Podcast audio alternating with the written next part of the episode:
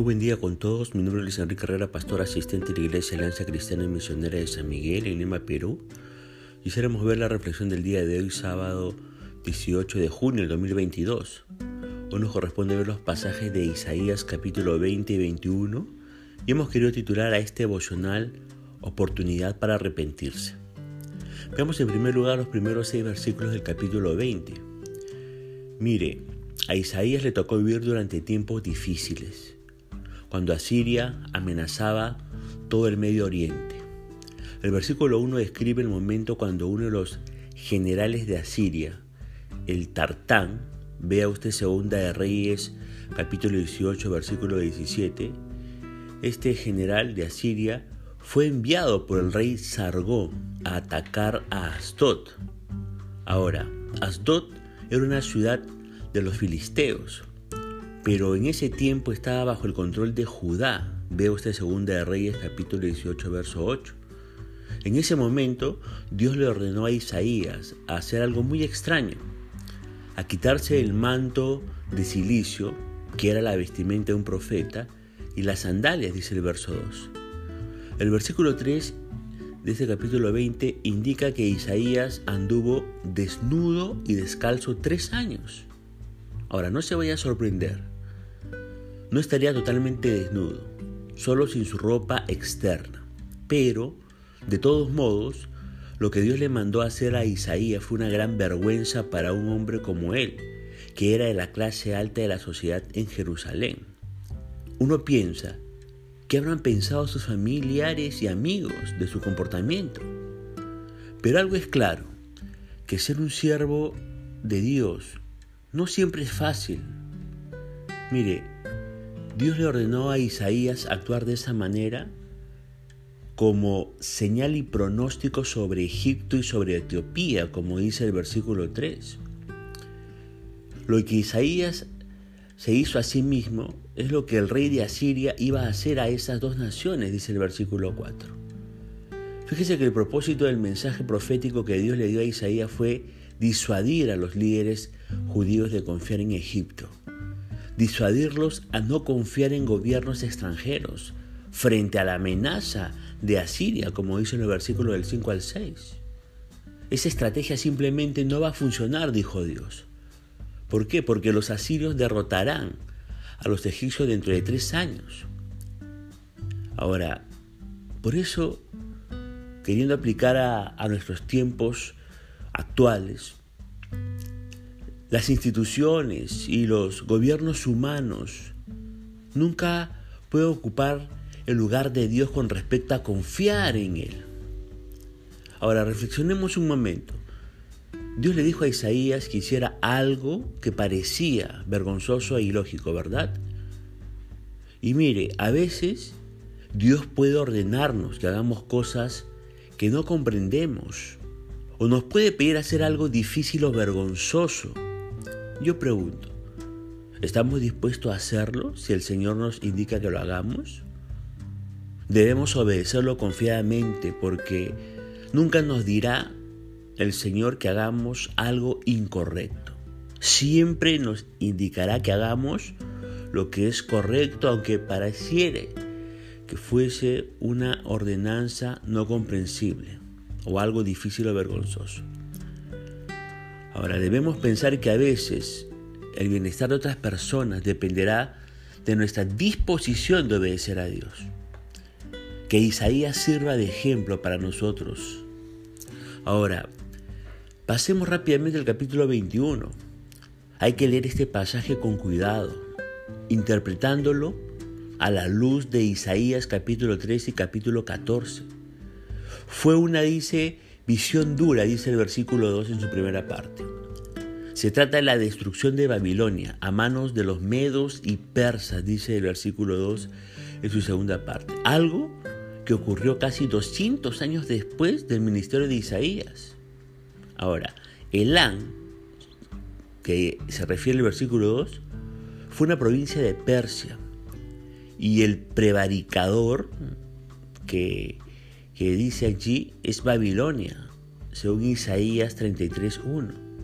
En la visión, Dios le ordenó a Isaías a poner un centinela que le haga saber lo que podía ver, dice el verso 6. El centinela reporta que había dos filas de caballería, leo usted el versículo del 7 al 9 en su primera parte, que se dirigían hacia Babilonia. Esas dos filas representaban a los medos y persas, que atacaron sorpresivamente a Babilonia y la conquistaron. Ahora, la visión impactó al profeta profundamente, como dice los versículos 3 y 4 de este capítulo 21, eh, ¿verdad? De Isaías. Ahora, las palabras, la noche de mi deseo se me volvió en espanto, que dice el versículo 4, parecen ser una referencia a la fiesta de Belsasar. Belsasar es mencionado en Daniel capítulo 5, verso 1. Isaías estaba viendo ese banquete por revelación del Espíritu Santo. Observó cómo tendían las mesas y comían y bebían, como dice este versículo 5. Vea usted Daniel también capítulo 5, verso 2 al 4. Cuando de repente los medos persas atacaron y tomaron la ciudad Vea también Daniel capítulo 5, verso 30 al 31.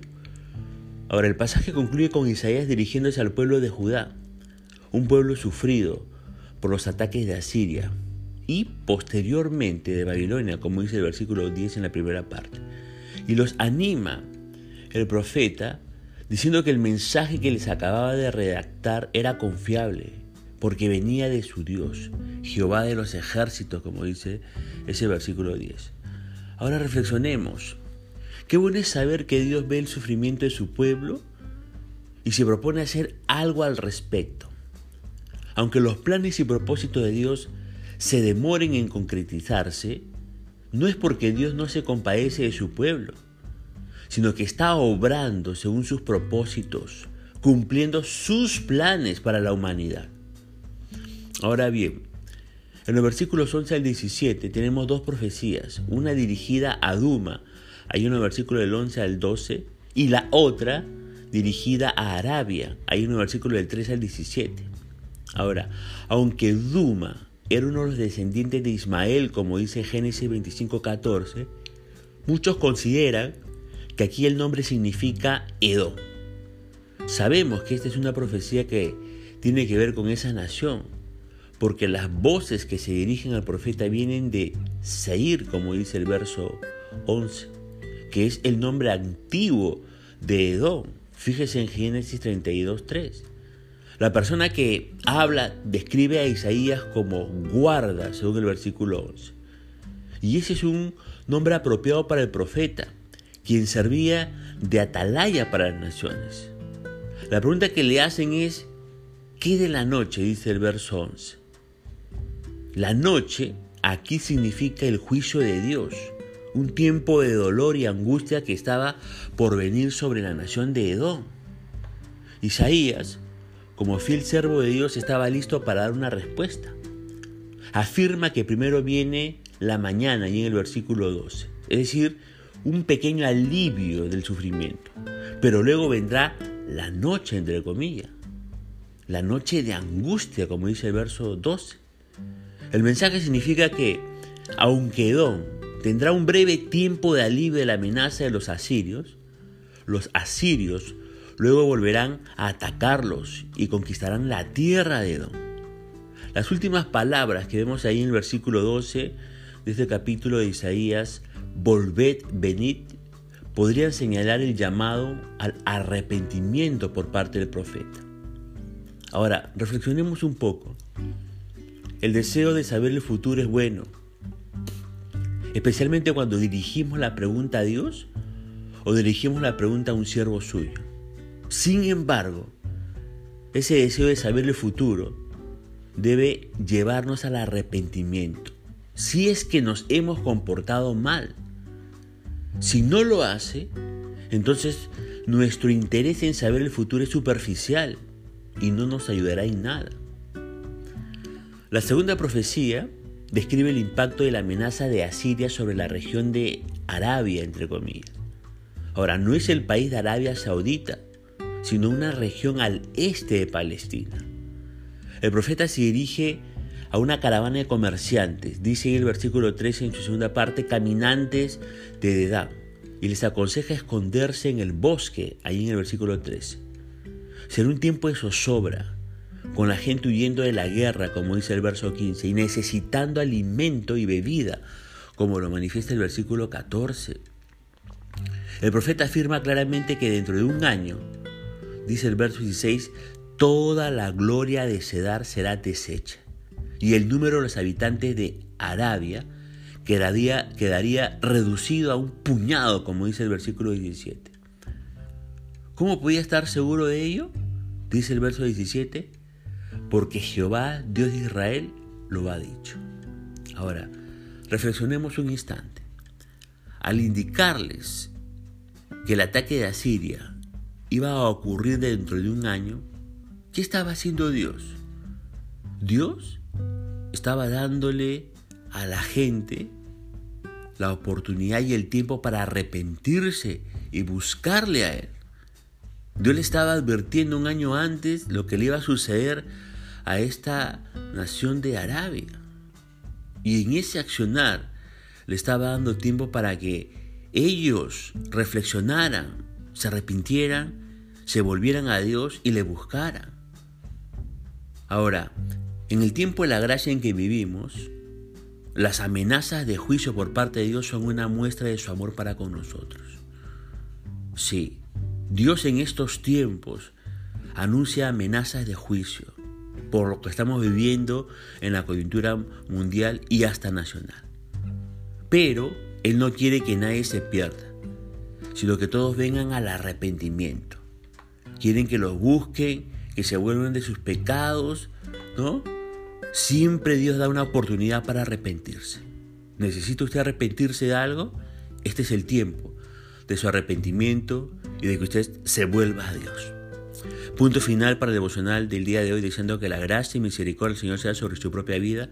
Conmigo será Dios mediante hasta una nueva oportunidad. Que el Señor le bendiga.